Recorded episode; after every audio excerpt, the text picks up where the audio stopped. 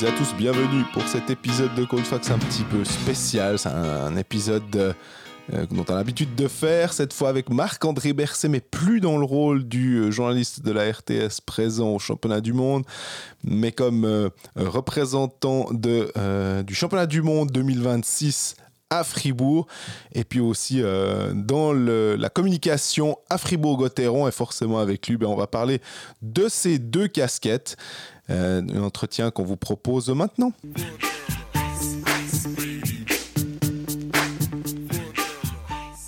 Salut Greg. Salut Jean-Fred, ça va? Ça va bien toi? Mais oui, nouvel épisode, ça n'arrête pas, on en fait presque un tous les jours. L'usine. Pour celui-ci, on parlera pas de l'équipe de Suisse parce qu'il a été enregistré un tout petit peu avant les matchs de... contre le Canada et contre la République du week-end. Mais on a un invité spécial par contre. Marc-André Verset, salut. Salut Greg, salut Jean-Fred. Salut Marco. Comment ça va? Eh, Ça va très bien. Quand je suis avec vous, ça va toujours bien. Ça me fait plaisir. Il y a un problème avec cet épisode par contre. C'est qu'habituellement, on est là pour parler de l'équipe de Suisse. Et habituellement, tu nous dis le verre est-il à moitié plein ou à moitié vide? Mais là, tu as une nouvelle vie, tu plus là pour, pour commenter l'équipe de Suisse. Qu'est-ce que tu fais à, Riga du coup? Alors, c'est vrai que c'est une nouvelle vie et puis c'est une étape, euh, c'est importante cette nouvelle vie, ce championnat du monde à Riga, parce qu'il se situe trois ans avant le championnat du monde en Suisse, à Fribourg, en Suisse romande. Et on est venu ici avec le comité d'organisation pour euh, observer les choses, prendre des renseignements, faire euh, des visites, rencontrer les personnes pour euh, finalement déjà poser les premiers jalons de ce que devrait être le championnat du monde en 2026 en termes d'organisation à Fribourg. Est-ce que tu vas répéter ça pour 2024-2025 Oui, alors à partir de 2024, tu es même invité officiellement et obligé d'aller à des réunions sur place euh, pour, euh, pour différents éléments. Euh, là, c'est à notre initiative qu'on est venu pour déjà prendre des premières informations, mais par la suite, chaque organisateur en fait du championnat du monde, deux ans auparavant, est de toute façon invité par l'IAHF et Infront, hein, qui est le partenaire de l'IAHF, pour se rendre sur place et, tirer les premières leçons de ce qui se fait. Les Uriquois, ils sont là aussi? Oui, il y a des Uriquois qui sont là. on ne les connaît pas, moi je ne les connais pas personnellement mais ils sont venus également assister à l'une des visites. Tu avais la même place que nous, un peu différente, mais finalement tu avais le même rôle que nous auparavant. Maintenant tu es dans, un autre rôle. C'est vraiment différent le championnat du monde de ce que tu en vois actuellement par rapport à ce que tu avais euh, l'habitude d'observer ces dernières années En fait, tu te poses pas les mêmes questions. Euh, avant, quand je venais comme vous, comme, comme journaliste, euh, les choses que tu vas vérifier, c'est que la mix zone, elle soit bien. Euh, tu regardes euh, le chemin d'accès pour la salle de presse et puis tu espères que les entraînements ils se font sur la patinoire juste à côté de la patinoire principale, ce qui n'est pas le cas. Hein, non, pas, pas, le cas du tout. Ne retourne pas le couteau dans la plaie. non, mais tu t'arrêtes aux éléments qui touchent directement toi comme, comme journaliste. quand tu viens dans un rôle beaucoup plus global d'organisateur d'un championnat du monde, bah, tu, tu regardes, tu observes tous les autres éléments. Et il y a des fois, il y a même plein de fois des choses auxquelles tu n'avais pas du tout pensé auparavant, qui là t'interpellent, euh, tu dis pourquoi ils ont fait ça, euh, est-ce qu'on est qu'on pourrait faire mieux, etc. Donc je dirais que c'est une découverte pour beaucoup de points, tu les connais, mais avant tu les questionnais pas. Mhm. Et maintenant, si tu si tu te projettes justement, tu peux déjà le faire. Tu arrives déjà à imaginer à ce, ce, à quoi va ressembler le, le championnat, championnat du monde 2026 en Suisse? Alors aujourd'hui, j'ai un rêve on a un rêve avec le comité d'organisation, c'est que ce championnat du monde en 2026 à Fribourg, euh, il soit un championnat du monde qui génère un énorme enthousiasme. Et je, parle à vous en connaissance de cause, euh, un championnat du monde où il y a peu de monde dans les patinoires. Euh, c'est un petit peu fade. Mhm. Et à la fin, ce que les gens retiennent très souvent des grands événements, au-delà de la performance sportive, c'est ce qu'ils ont vécu. L'expérience qu'ils ont vécue. Waouh, c'était génial. Là, il y avait un engouement dans les rues, il y avait du monde euh, dans la patinoire ou dans le stade de foot, etc. Nous, on s'est fixé plus ou moins trois axes prioritaires pour le championnat du monde en 2026. C'est aider à remplir la patinoire, tout en sachant que c'est pas nous euh, qui pouvons décider de la politique tarifaire. Hein. Donc ça, faut, faut être clair. On reviendra, là-dessus d'ailleurs. On pourra, on pourra volontiers en reparler. Euh, le deuxième point, c'est de créer une atmosphère de fête dans les rues de Fribourg durant les, les 10 jours de, compétition. Et puis le troisième, c'est d'utiliser le championnat du monde pour promouvoir la place du sport dans le canton de Fribourg et si on y arrive à une plus large échelle au niveau roman t'es arrivé après toutes les polémiques qui ont entouré l'arrivée, enfin, le, le, du monde qui était attribué à Fribourg avec les histoires de Lausanne, de toutes ces, toutes ces questions politiques. Est-ce que c'est apaisé maintenant que tu vois de l'intérieur, finalement, tu arrives après l'orage, si j'ose dire C'est quoi la situation hein, sur ce plan-là? On n'en parle Pas du tout. Et moi, j'ai jamais eu un échange à ce sujet euh, avec la fédération, avec Infront ou avec qui que ce soit. On, est déjà passé à, une autre étape. Mm. Euh, nous, on se projette maintenant sur réussir, réussir en 2026. Euh, Lausanne n'a pas eu le championnat du monde. Peut-être qu'ils l'auront une fois ou qu'ils auront un autre événement. Ils ont tout à fait les capacités à, à l'organiser. Mais aujourd'hui, c'est plus un thème. Je crois que c'est derrière.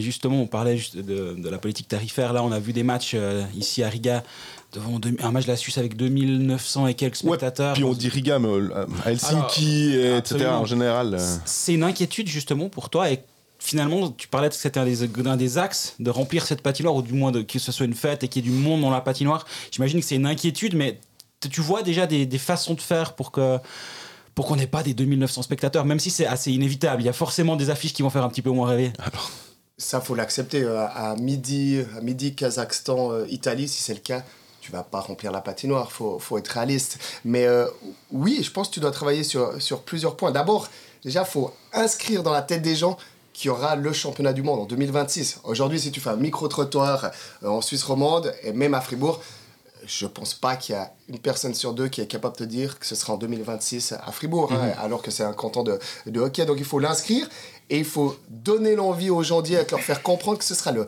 plus grand événement sportif euh, en Suisse romande après l'Euro 2008 au 21e siècle. Sur la durée, euh, les étapes du Tour de France, quand ils viennent un jour, c'est quelque chose euh, d'universel, mais à part l'Euro de foot à Genève, qui a eu en 2008, ce sera le plus grand événement. Donc il faut, il faut leur faire comprendre ça. Et puis troisièmement, essayer de trouver des moyens pour favoriser l'avenue dans les stades. Tu peux t'arranger avec les écoles, euh, inviter, inviter des élèves. Tu peux peut-être participer d'une façon ou d'une autre à l'achat des billets, en, pas en les subventionnant, mais en trouvant, en trouvant des solutions, des, des arrangements. Je pense qu'il y a plein de mécanismes à mettre en place, mais il faut toujours être au clair que la politique tarifaire, la vente des billets, c'est pas l'organisation locale qui a le lead, qui a la main là-dessus. C'est qui? C'est Infront, euh, l'IAHF Ouais, c'est la fédération Infront et l'IAHF euh, qui décident euh, ensemble, je crois, de, des prix.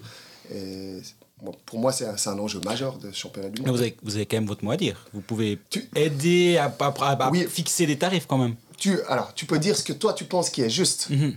Maintenant, euh, après, libre à, libre à tout le monde euh, d'écouter et, d'adapter les prix. Mais ici, je sais pas comment ils sont arrivés à des tarifs comme ça. 135 euros, vous disiez, pour un, match La Suisse derrière les buts au deuxième étage. Euh, c'est complètement fou pour un match amical. Alors, tu dis, un match, pardon, hein. pas un match amical, un, match, de phase de groupe. mais là, c'est un lapsus parce qu'en fait, pour l'équipe de Suisse, c'est le quart de finale, le vrai match. mais tu disais aussi, euh, Greg, je crois que les, les Lettons avaient des fois accès à des billets un petit peu avant les autres, qui étaient quand même aussi à des prix. Oui, il y a plusieurs euh, phases de vente, apparemment, de ce que, ce que j'ai compris ici. C'est que le Letton qui veut voir son match, de, justement, la Lettonie est bien remplie d'ailleurs, et tous les gens qui viennent de Riga ont eu accès aux billets bien avant, il y a 6 ou 8 mois, sauf erreur. Et là, quand il y a eu la mise, mise en vente des billets, ben, c'était à d'autres tarifs que maintenant. Où, là, c'est vraiment, je trouve, euh, ouais. Ouais, puis par, contre, par contre, tu te dis en Suisse, faire une mise avant pour euh, les matchs d'équipe de Suisse, on sait quand même que le pouvoir d'achat est pas le même qu'en Lettonie. Donc, euh, je sais pas trop comment ils vont faire. Mais si toi, pour fixer un prix comme ça, je sais pas, dans, en haut à Fribourg, dans les, les, places les plus. les, on voit bien dans cette patinoire, mais admettons, que c'est les places les plus hautes où on estime que c'est la catégorie la plus euh, la moins chère, tu les verrais à combien un peu le si tu avais un je sais pas 50 francs, est-ce que tu te dis mais pour un Kazakhstan Italie haut 50 francs c'est quand même beaucoup. Bah je pense qu'il faut ce qui est intéressant c'est d'avoir des prix dynamiques. Euh, en, fonction, en fonction des affiches. Euh, peut-être un package. Si tu disais le samedi à midi 20, peut-être d'avoir un, un, truc pour les trois matchs ou quelque chose comme ça. Même s'il faut farcir trois matchs en une journée, il euh, faut aimer le hockey. Hein. Il y a des choses déjà qui sont faites de cette façon-là. Bon, après, moi, j'ai aucun doute que la fédération en Suisse, ils sont là, ils observent, ils vont faire une politique tarifaire, je pense, qui, qui sera correcte par rapport à nous Suisses, donc par rapport à notre, notre pouvoir d'achat. Mais on a ici, si tu vas voir sur les billets, il y a un match Slovénie-Kazakhstan qui commence à 9,90 euros. Mm. Hein. Euh, moi, je peux imaginer qu'un système dynamique euh, en Suisse, euh, il peut faire tout à fait sens. Tu peux peut-être partir à, 20 francs le, le, premier billet tout en haut pour un match à midi.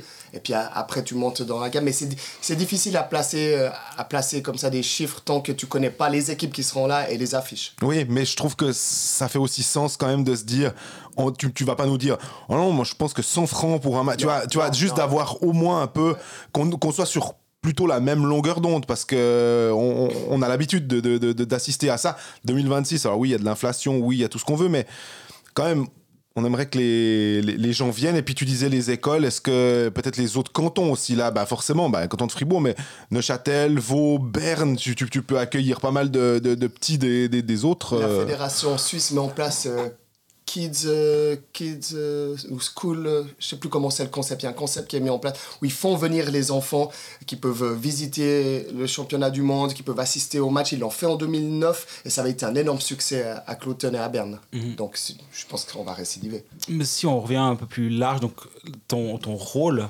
euh, avec ton nouveau poste. On parlera de l'aspect Gauthieron un peu plus tard, mais on va se concentrer d'abord sur le championnat du monde.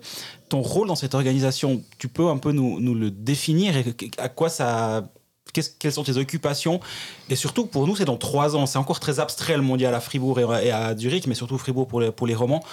Toi, c'est beaucoup moins abstrait que nous, j'imagine, actuellement. Là, c'est extrêmement concret, parce que euh, pour nous, de la façon qu'on se structure, et selon ce qu'on veut faire, euh, les choses doivent être décidées maintenant.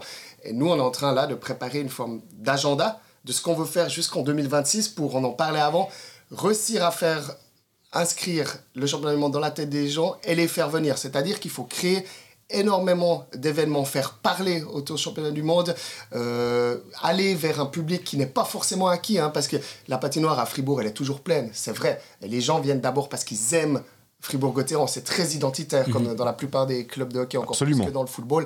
Mais moi, je discute avec plein de copains qui ont des abonnements à Fribourg. Je leur dis, vous, vous allez venir au championnat du monde? Ouais, on verra. Aujourd'hui, ils doivent comprendre que c'est un événement premium. Et là, nous, on est en train de décider qu'est-ce qu'on va faire en 2024 euh, comme événement, à qui ça va s'adresser. Et tous ces, tous ces éléments-là, bah, ils, doivent, euh, ils doivent être actés aujourd'hui parce que ça demande énormément d'organisation et de mise en place.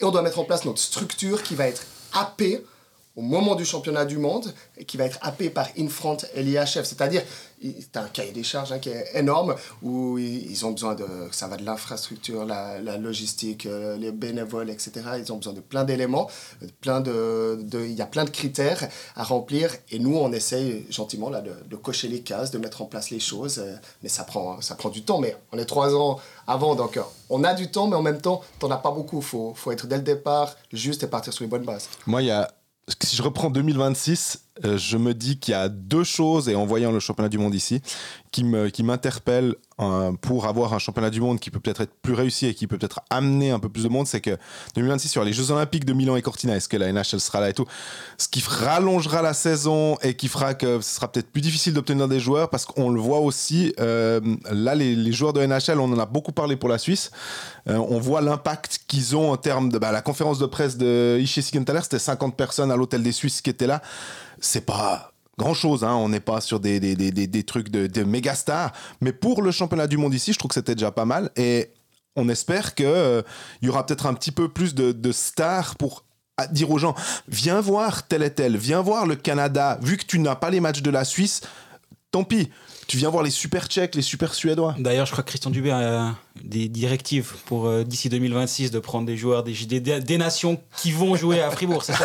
Ça, c'est toi qui l'as déjà guidé. D'où les quatre Suédois, hein, l'année prochaine, le Canadien. Non, mais tu as, as, absolument raison, Jean-Fred. Mais ça, c'est un problème euh, sur lequel nous, on n'a aucun impact. Que les stars du hockey nord-américain viennent au championnat du monde, c'est l'IHF qui doit entreprendre les démarches pour cela. Et je sais qu'il y, y, a des discussions aussi maintenant pour peut-être augmenter la part que paye la Fédération internationale pour l'avenue des joueurs de, de, NHL. Pour les assurances, hein. Pour les assurances, afin de favoriser, euh, favoriser leur venue pour le club de Fribourg-Gotteron, ce championnat du monde, c'est un, un, enjeu majeur également, euh, d'un point de vue financier évidemment, et j'imagine pas, pas uniquement, mais ça, ça, reste le nerf de la guerre. C'est quoi le, les retombées? Je dis pas, c'est pas un chiffre forcément, mais le club attend quoi de deux étrangers premium Attend quoi de ce championnat du monde? Bah, la, la, première retombée, elle est, elle est indirecte parce qu'elle est symbolique.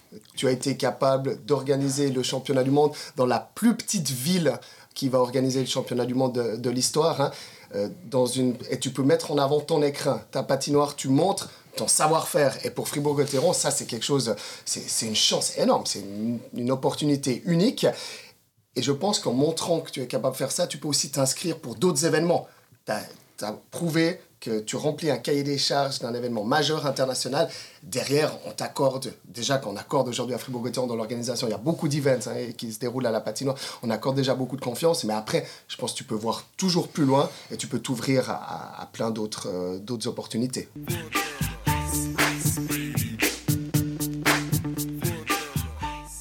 Je sais qu'à la télé, on aime bien dire sans transition. Mais il y a quand même une transition, du coup, vu qu'on va parler de Fribourg-Gotteron. Donc, c'est ton autre casquette, on va dire. C'est euh, de, de, travailler aussi pour Fribourg-Gotteron. Actuellement, si tu dois, depuis que tu es là, mais c'est encore frais, hein, je sais bien. Mais depuis que tu es là, c'est quoi la part des deux, euh, de tes deux casquettes, ouais? Euh, 120% l'une, 130% l'autre. comme, comme, toujours, quand tu changes de job et que tu es au début euh, d'un nouveau job, euh, tu fais, as envie de tu as envie d'apprendre. Donc, mhm. tu en fais beaucoup. Tu essaies de te mettre à jour parce que tu as forcément un déficit par rapport à, tous les gens qui sont déjà en place depuis longtemps. Et quand je dis un déficit, c'est un déficit d'information. Donc là, aujourd'hui, j'arrive pas du tout à articuler un chiffre de pourcentage, quoi, comment. Là, euh, j'essaie tout simplement de m'investir euh, pleinement, de faire au, faire au mieux. Et puis par la suite, euh, j'espère trouver un, un, rythme de croisière satisfaisant pour tout le monde. Ce que tu imaginais au moment d'accepter ce poste. Et maintenant que tu es les mains dans le cambouis, c'est vraiment différent ou c'est assez proche de ce que tu attendais? C'est assez proche de, de ce que j'attendais. Et, et, ça signifie quand même que je pense que j'ai beaucoup et bien réfléchi en amont avant de, de changer complètement de cap. Parce que c'est pas. Euh, là, dans mon changement, c'est pas, tu pars pas d'un média pour aller vers un autre. Tu mhm. changes carrément de, de, profession. Alors, il y a beaucoup euh, de passerelles parce que tu connais les gens du hockey, tu connais le milieu, les codes, etc. Mais dans le fond, tu fais pas la même chose. Mhm. De l'autre côté, aujourd'hui, tu crées, alors qu'avant, bah, je faisais comme vous, tu analyses, tu observes, tu critiques, tu dis des fois que c'est très bien, etc. Mais euh, on n'était pas dans le même, on n'était pas dans le même paradigme. Non, c'est assez, c'est assez semblable à, ce que j'imaginais, euh, mais je peux pas encore dire aujourd'hui après six semaines, hein, c'est encore tout frais, euh, que bah, que je, je maîtrise tous les codes de, de ces, ces, deux nouveaux jobs finalement. Il faut, il faut encore du temps. Et je parlais avec euh, quelqu'un dans le milieu du sport, dont, dont je tairai le nom, qui m'a dit, lui, quand il a changé, euh, il a pris un rôle plus administratif dans, dans un club, il lui a fallu euh, une année pour être à jour et une année et demie pour avoir un coup d'avance. Et déjà être à, être à jour, c'est-à-dire c'est comprendre les enjeux.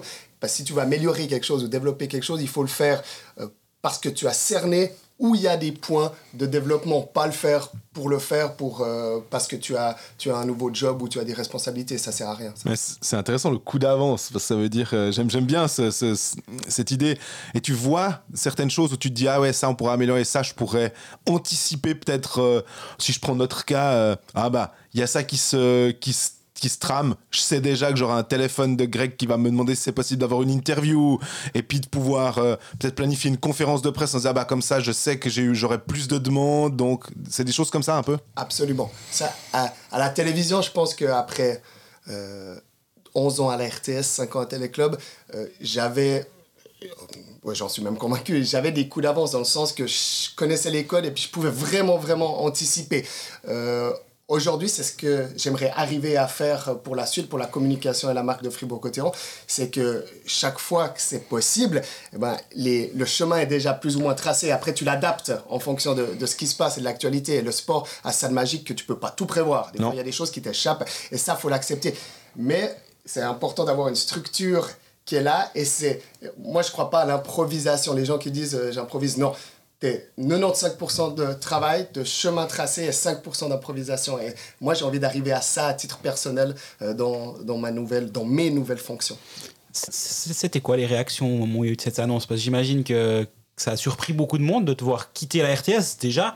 Mais ça, à la limite, tu, tu l'as dit, tu as fait plus de 10 ans à la RTS, 10 ans mhm. dans un, dans un travail vouloir voir autre chose, c'est complètement logique. Mais là, tu changes pas de, tu changes pas de travail, tu changes de métier, tu changes tout en fait. J'imagine que tu as dû avoir des, de, bons retours, mais il y a des gens qui t'ont un peu dit Ouais, t'es, es sûr de toi là? Énormément. Euh, beaucoup de gens m'ont dit mais t'es fou Tu quittes un, métier euh, où tu vas aux quatre coins du monde, tu commences les plus grands exploits pour, euh, pour toute la Suisse romande, un métier qui fait rêver hein, mhm. les, enfants mais même les, adultes.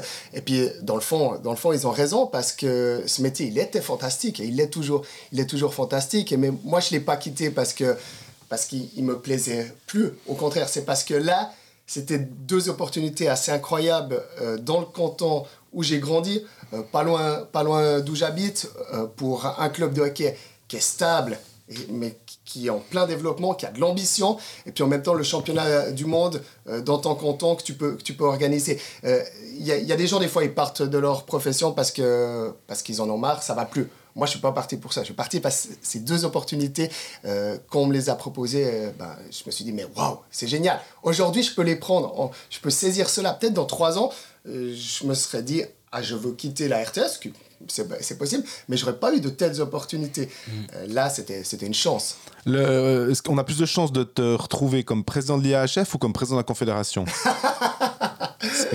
Euh, alors, de la Confédération, il y a déjà un Bercer. Ouais, bon, bah, il est pas. Et au moment, ok, les types, ils ont des rentes à vie après, mais euh, quand même. Et puis l'IHF, il y a déjà eu un Suisse, donc je pense que c'est pas, pas pour en, foot, en foot, ça a dérangé personne. Hein. oui, oui, oui. Non, mais je pense que dans le sport, euh, dans le sport j'ai mes marques. Et la voix, elle est, plus intéressante. Euh, ça me fait penser qu'à l'IHF, bah, il y a euh, membre du conseil, il y en a un, et c'est Reto Raffiner. À quel degré tu, tu, tu imagines qu'il peut euh, aider ouais, quelle est la présence suisse dans ces, dans, dans, cette ces arcanes-là, en fait? Bah, Je pense que Reto Raffiner, au vu des dernières semaines, il va mettre encore plus d'énergie. il a deux casquettes aussi. Oui, hein. ouais, tout à fait. non, lui, lui c'est quelqu'un de réseau. C'est un homme de réseau. C'est un super politicien du sport, si on peut, si on peut utiliser ce terme il a fait beaucoup de bien à l'équipe de Suisse. Il était directeur des équipes nationales. Hein. Il a vraiment remis l'équipe nationale au centre au niveau de, de l'attache, de la fierté et du côté un petit peu exclusif de venir en équipe de Suisse. Où c'était, avec lui, on venait plus juste en équipe de Suisse pour, euh, pour venir et puis faire une petite sélection. Il fallait prouver quelque chose. Moi, je, moi, je suis convaincu que c'est une personne qui, a, qui, aura un rôle à jouer dans l'avenir, à l'avenir dans les organes l'IHF. Après, c'est, une équation à multiples inconnus, l'IHF. Mm-hmm. Revenons à Fribourg-Gotteron. Tu as, déjà eu beaucoup de, demandes. alors, euh, le club, l'équipe, ah, il faut prendre tel joueur, ah, il y a ça qui va pas. Tu as eu beaucoup d'entraîneurs euh, en herbe, on va dire, qui t'ont déjà donné des conseils sur ce qu'il faut, qu'il faut faire pour ce club? Oui, c'est assez marrant parce que certains, ils me disent des fois, bon, on compte sur toi pour qu'il soit champion l'année prochaine. Bah ouais, écoute. Et, puis, euh, bah, moi, je serais très heureux qu'il soit champion absolument, mais j'ai aucune influence là-dessus. Il y a des gens bien plus compétents que moi dans, dans le club pour s'occuper de ça, et puis j'ai pas vocation à m'occuper du, du, sportif. C'est Christian Dubé qui gère cela.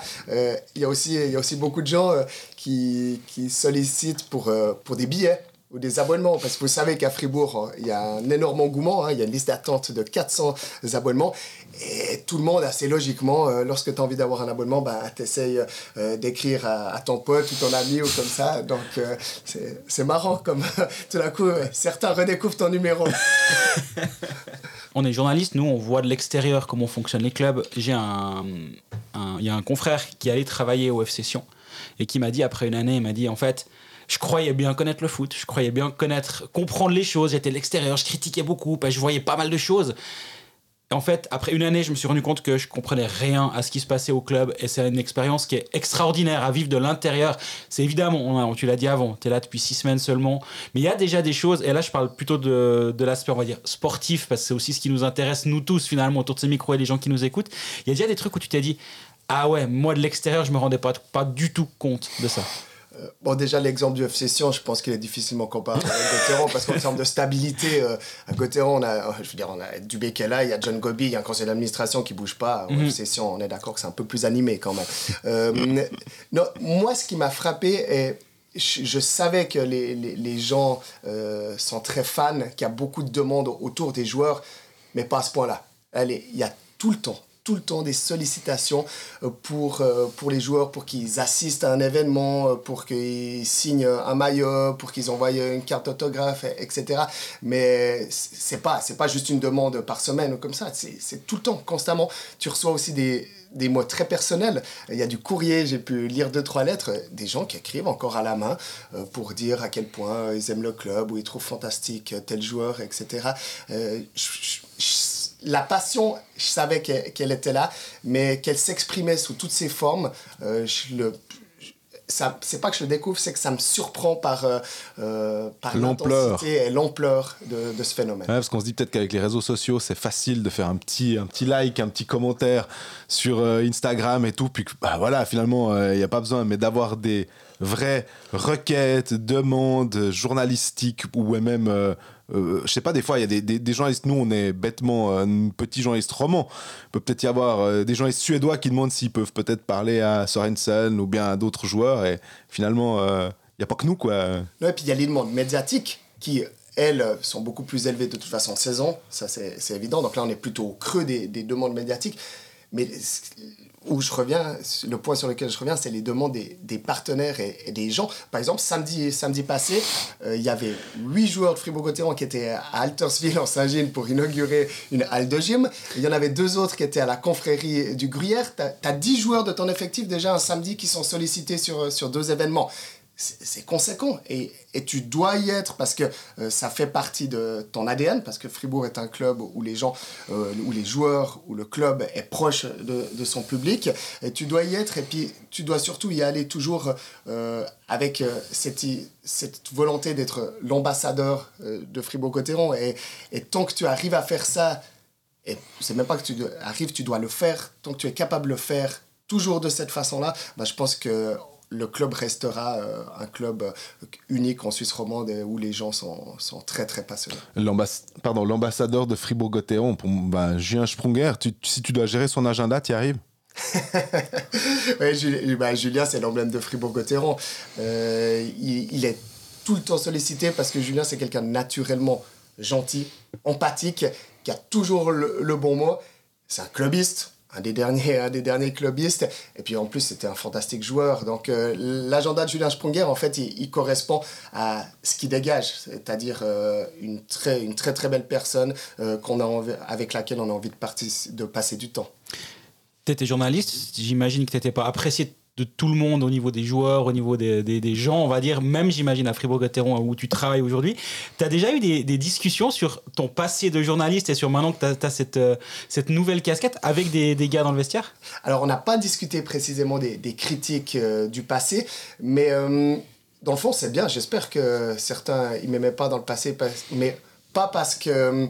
ils m'aimaient pas parce qu'ils n'étaient pas d'accord avec mes arguments, mais par contre, j'espère qu'il m'accordait de la crédibilité. Et mhm. c'est ça, dans le fond, quand tu vas euh, vers des joueurs, s'ils considèrent que tu sais, faire, tu sais faire, tu peux leur apporter quelque chose, même s'ils n'étaient pas d'accord avec toi, que ça les a énervés, que tu les as critiqués, euh, vous, vous, vous émettez des avis, les joueurs ne sont pas d'accord avec vous, mais ils vous respectent parce que c'est étayé, euh, vous avez pris position avec des éléments factuels, etc. Ben, si ça, c'est acquis auprès des joueurs, auprès du grand public, je pense que c'est déjà gagné. J'imagine bien le, Oui, mais le 10 novembre 2012, il y avait un match tel et tel.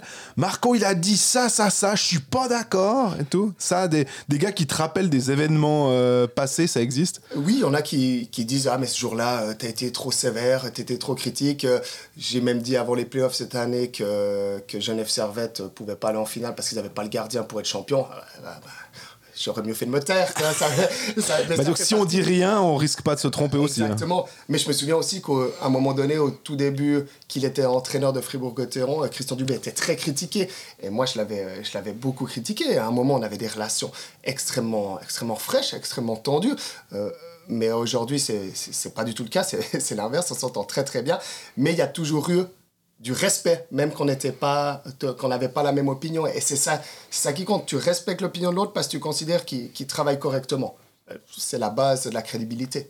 Tu faisais beaucoup d'interviews aussi, comme nous. Des fois, on a un peu tendance à, à voir l'interviewé comme de temps en temps, pas, pas toujours, qui ne nous donne pas toujours ce qu'on aimerait finalement en tant que journaliste. J'imagine que toi aussi, ça t'a frustré, frustré de temps en temps.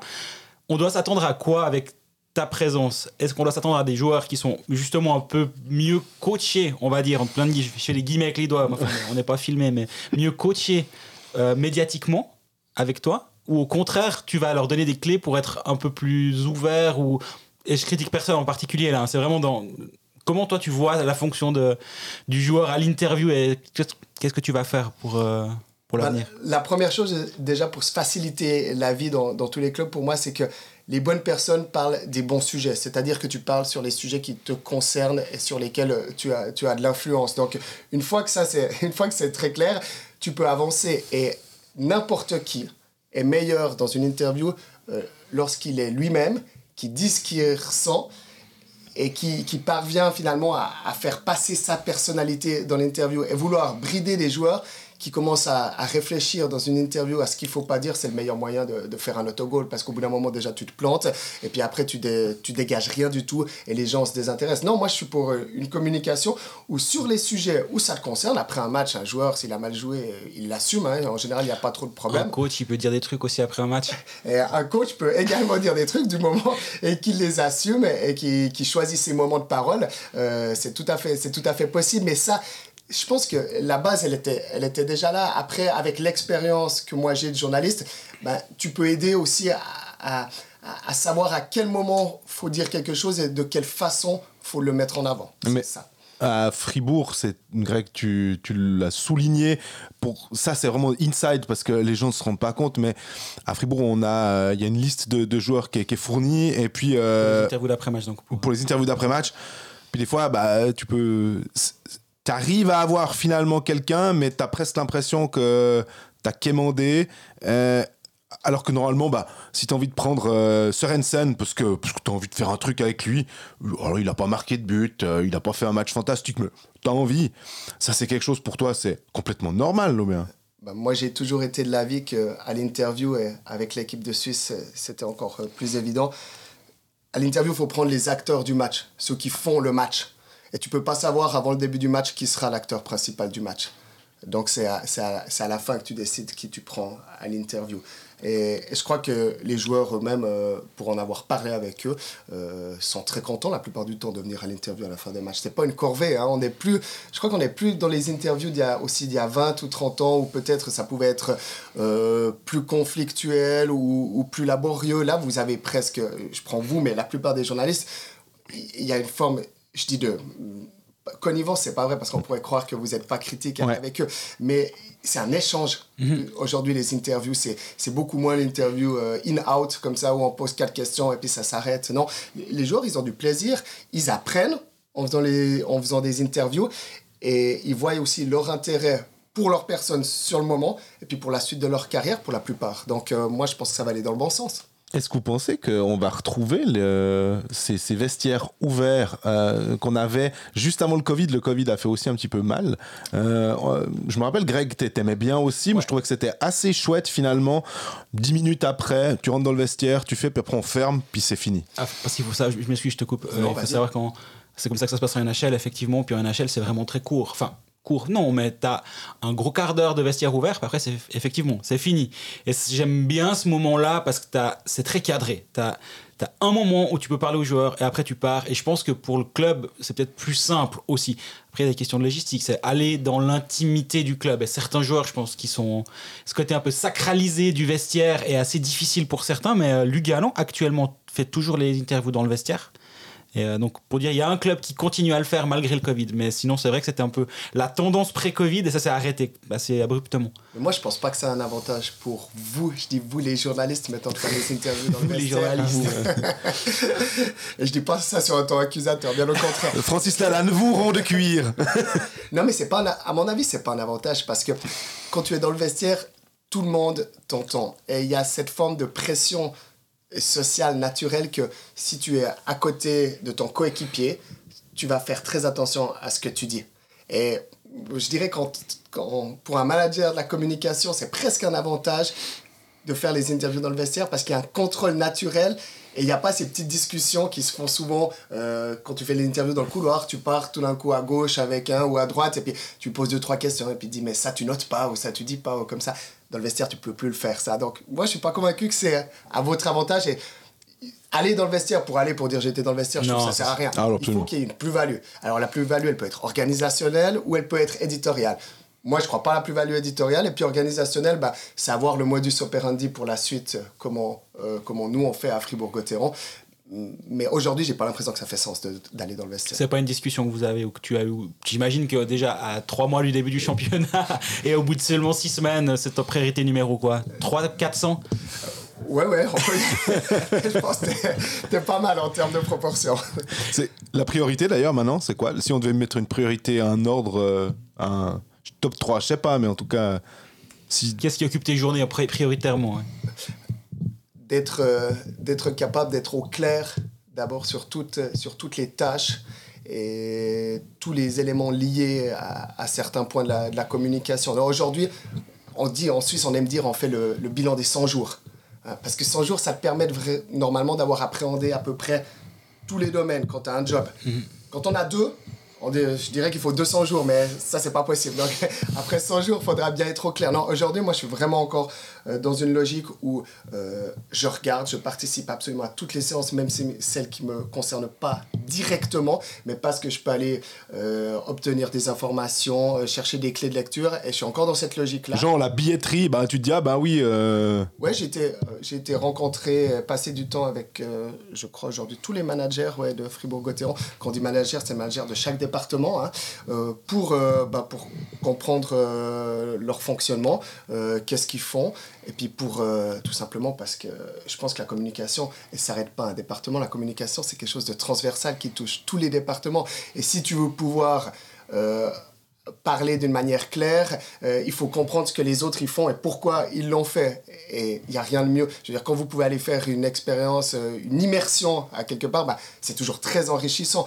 Bah, pour moi, quand, quand tu débutes un, un nouveau job, c'est dans la communication, c'est ça. Faut va voir les autres, qu'est-ce qu'ils font, et puis ensuite, peut-être tu pourras apporter quelque chose parce que tu as compris, as compris ce qu'ils font et tu amènes ta lecture à toi, ta lecture de, de communicant ou de journaliste, d'ancien journaliste. Justement, l'ancien journaliste, il pensait quoi de, de, de Fribourg-Gotteron en termes d'entité finalement?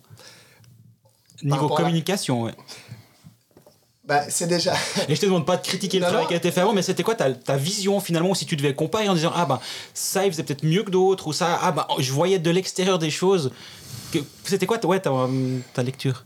Bah Déjà, c'est un, un, club qui bénéficie d'une audience, d'une visibilité euh, inégalée en Suisse. Je crois que c'est à Fribourg qu'il y a le plus de médias, non, lors des matchs? Ouais, je pense. Hein, on, est, on est assez d'accord. L'aspect bilingue, il y a bien Fribourg, et je pense que Fribourg, il y a un poil plus, ouais. Donc, Gauthieron a une énorme visibilité, euh, et je trouve que il est, le club a toujours su rester fidèle à ce qu'il était. Il ne il s'est pas dispersé dans sa communication et dans ce qu'il voulait raconter. Il a, essayé de raconter son histoire, celle euh, d'un club euh, ambitieux, avec euh, des valeurs fribourgeoises, romandes, assez, assez terre-à-terre. Et ça, il l'a très bien fait. Après, il y a une nouvelle patinoire aussi qui est arrivée. Et la communication, elle devait, elle doit forcément évoluer parce que mhm. tu as d'autres moyens et tu peux raconter l'histoire différemment. Tu dois pas raconter une autre histoire, mais tu peux la raconter différemment parce que tu as un outil de travail qui est différent, qui est beaucoup, qui est beaucoup mieux. Et ça, c'est, moi, je pense que ça fait partie de ma mission principale. C'est aujourd'hui l'histoire de Fribourg-Gotteron. Tu ne vas pas l'inventer parce qu'elle est, elle est unique, elle est connue. Mais par contre, tu peux peut-être euh, la rendre plus attractive dans ta façon de, la façon de la raconter, dans ton message extérieur, dans tes, dans tes relations publiques iras au match euh, à domicile, à l'extérieur, tout le temps, on te verra Ou déjà, tu sais déjà comment ça va se passer au quotidien de septembre? Euh, Alors, on n'a pas encore défini exactement comment on va faire les choses, mais non, j'ai pas vocation à aller à tous les matchs à l'extérieur parce que euh, il y a le mandat du championnat du monde aussi, et, du coup, il y a un équilibre à, trouver, ce serait pas possible. Hein. Mhm. C'est un rythme de joueur professionnel quasiment si tu vas. Non, mais si tu vas au match à l'extérieur et les matchs à la maison avec les trajets. Oh, Berne, ça va, Davos, c'est peut-être un peu plus. Ouais, euh, Davos, Lugano, mais même. Même Lugano, il fait beau. Tu peux pas rentrer à 3h du matin et être euh, tous les jours au bureau à 6h30. Mhm. ça, ça va pas au bout d'un moment. Non, le, et je crois qu'il n'y aurait pas besoin en fait. Il y a des gens qui le font très bien maintenant euh, à la maison aussi. Euh, ce qu'il faut, c'est simplement euh, que tant à la maison qu'à l'extérieur, les personnes qui s'occupent de la communication de Fribourg-Gotteron soient au clair sur ce qu'ils font et ce qu'on veut donner aux journalistes aux fans, etc. Et je pense qu'il y a aussi un pas en avant qui, qui, va pouvoir être fait au niveau de ce qu'on raconte nous-mêmes, mhm. euh, le club. Euh, on va pas faire en TV euh, comme, euh, comme certains grands clubs, mais par contre, dans, les, dans le contenu qu'on met en avant, je pense qu'on va, raconter, on va raconter pas mal de choses nous-mêmes aussi, et ça, ça peut venir intéressant pour la suite.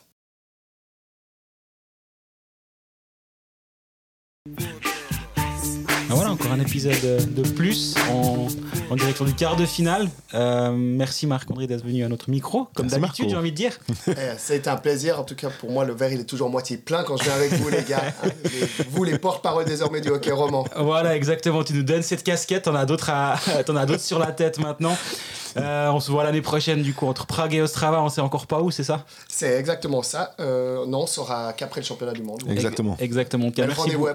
Merci beaucoup de, de, nous avoir accordé un peu de temps. Je sais que ton voyage à Riga est assez intense, donc euh, c'est juste, on a le même hôtel, donc ça nous a un petit peu aidé au niveau de l'organisation. Exactement. Euh, bah, nous, on se croise sûrement tout bientôt autour d'une patinoire et puis bah, tout bon dans tes, dans tes nouvelles fonctions. Ouais, merci à vous et merci à Codefax. Merci bien. Ciao, ciao.